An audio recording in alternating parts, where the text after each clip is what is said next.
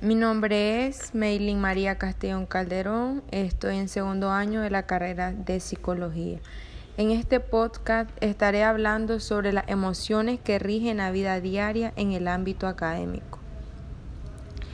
Si bien decimos las emociones involucran procesos psicológicos coordinados en particular, el cognitivo, el fisiológico, la motivación y los componentes expresivos.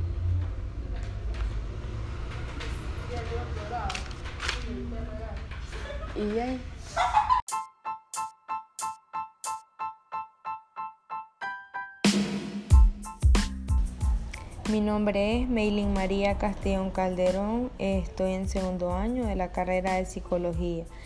En este podcast estaré hablando sobre las emociones que rigen la vida diaria en el ámbito académico. Se dice que las emociones involucran procesos psicológicos coordinados en particular. Entre ellos va el cognitivo, el fisiológico, la motivación y los componentes expresivos.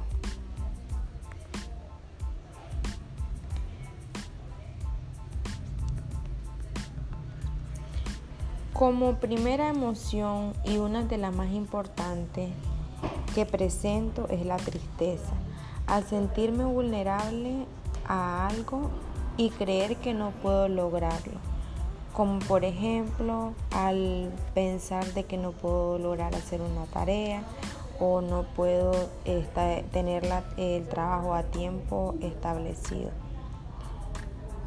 Esta emoción me llena de pesimismo y pena. Dura entre 5 a 10 minutos. Luego yo misma me doy ánimo y sigo adelante. Por otro lado, presento la alegría. Cuando los diferentes profesores motivan eh, a nosotros como estudiantes y nos llenan de halagos. Otro momento que presento esta emoción es cuando no le entiendo, cuando le entiendo a una clase y me siento identificada con las explicaciones que nos dan los docentes. Este me dura entre 10 a 15 minutos. Por último, la emoción menos frecuente es la de la sorpresa. Esta se presenta cuando recibo algo inesperado, como por ejemplo una buena calificación, cuando pensaba de que mi trabajo estaba mal esta emoción dura entre 6 a 8 minutos. Como consecuencia personal, al experimentar estas emociones tengo, al experimentar la tristeza, tiendo a que a veces abandono uno mis hábitos saludables, como por ejemplo mi alimentación, eh, cambios en mi conducta, en mi comportamiento y en mis expresiones faciales tiendo a mover mucho los labios y a mover las manos y, me entra inquietud en los pies. Y cosa que es diferente a lo normal.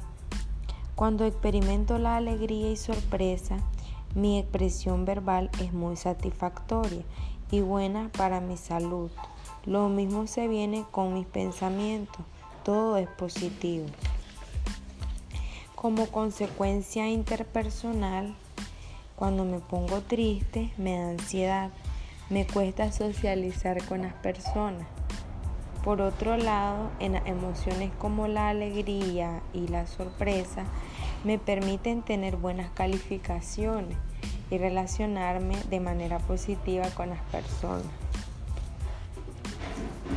Las emociones influyen en el comportamiento y en el rendimiento de la siguiente forma. Las emociones influyen en la disponibilidad de los recursos de atención. El estado de ánimo puede influir en la repercusión de la memoria. Las emociones pueden influir en la autorregulación, en el seguimiento, y en la implementación de estrategias del aprendizaje.